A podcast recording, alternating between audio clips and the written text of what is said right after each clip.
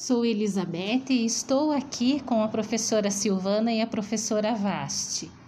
Professora Silvana, o que você me diz nesses dias eh, de retorno às aulas eh, pós-pandemia? Como será que nós poderíamos trabalhar com, as, com os nossos alunos de forma tranquila? Você teria alguma coisa para nos dizer, professora? Bem, nesses primeiros dias eu acho que vai ser um momento de acolhida, né?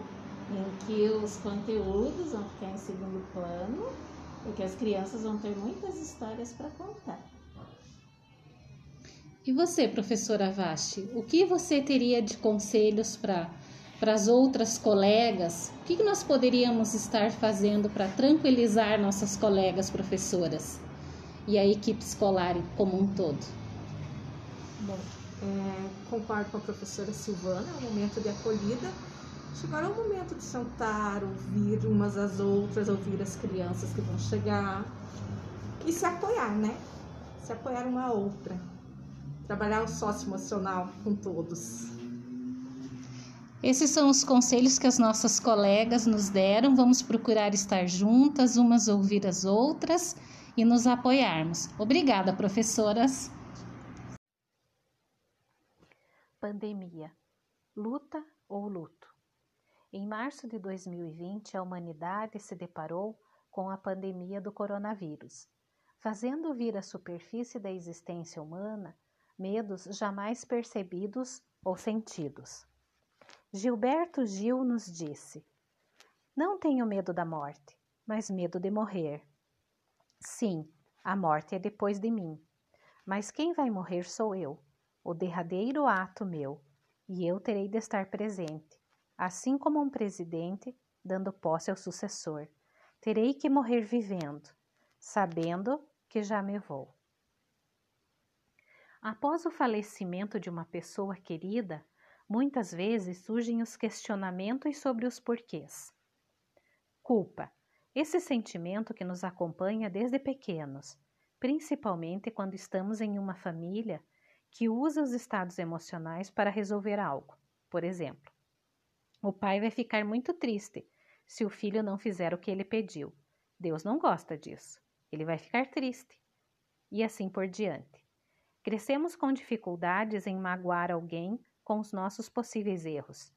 Nos sentimos muitas vezes culpados, por exemplo, devido à pressão da sociedade por um padrão de beleza. Quando nas festas de fim de ano abusamos das guloseimas e nos sentimos culpados por essa atitude ou porque ganhamos uns quilos a mais. Como desde o início, quando ainda crianças, sempre fomos bombardeados pelo conceito de que nossas atitudes sempre magoariam a Deus. Carregamos conosco a sensação de culpa por falhas cometidas por nós no decorrer da vida. Acreditamos que Deus sempre está nos castigando por ações contrárias à sua vontade. E quando chega o luto, normalmente essas pessoas sofrem muito. E os questionamentos em relação à fé são abalados. A literatura aborda este tema encontrando várias definições, mas em termos gerais, quando avaliamos e reprovamos nossas ações ou violações de padrões morais universais e causamos um sofrimento físico ou emocional a outras pessoas, e maior for o seu apego, amor, maior será essa sensação. Diante de uma doença grave e de caminho inexorável em direção à morte, a família adoece junto. O contexto de desintegração ou de fortalecimento dos laços afetivos permeia muitas vezes fases difíceis da doença física de um de seus membros, a depender do espaço que essa pessoa doente ocupa na família. Temos momentos de grande fragilidade de todos que estão ligados por laços afetivos, bons ou ruins, fáceis ou difíceis, de amor ou de tolerância, e até mesmo de ódio. As consequências da experiência de doença alcançam a todos, e a rede de suporte que o paciente tem pode ajudar ou dificultar esse momento da vida.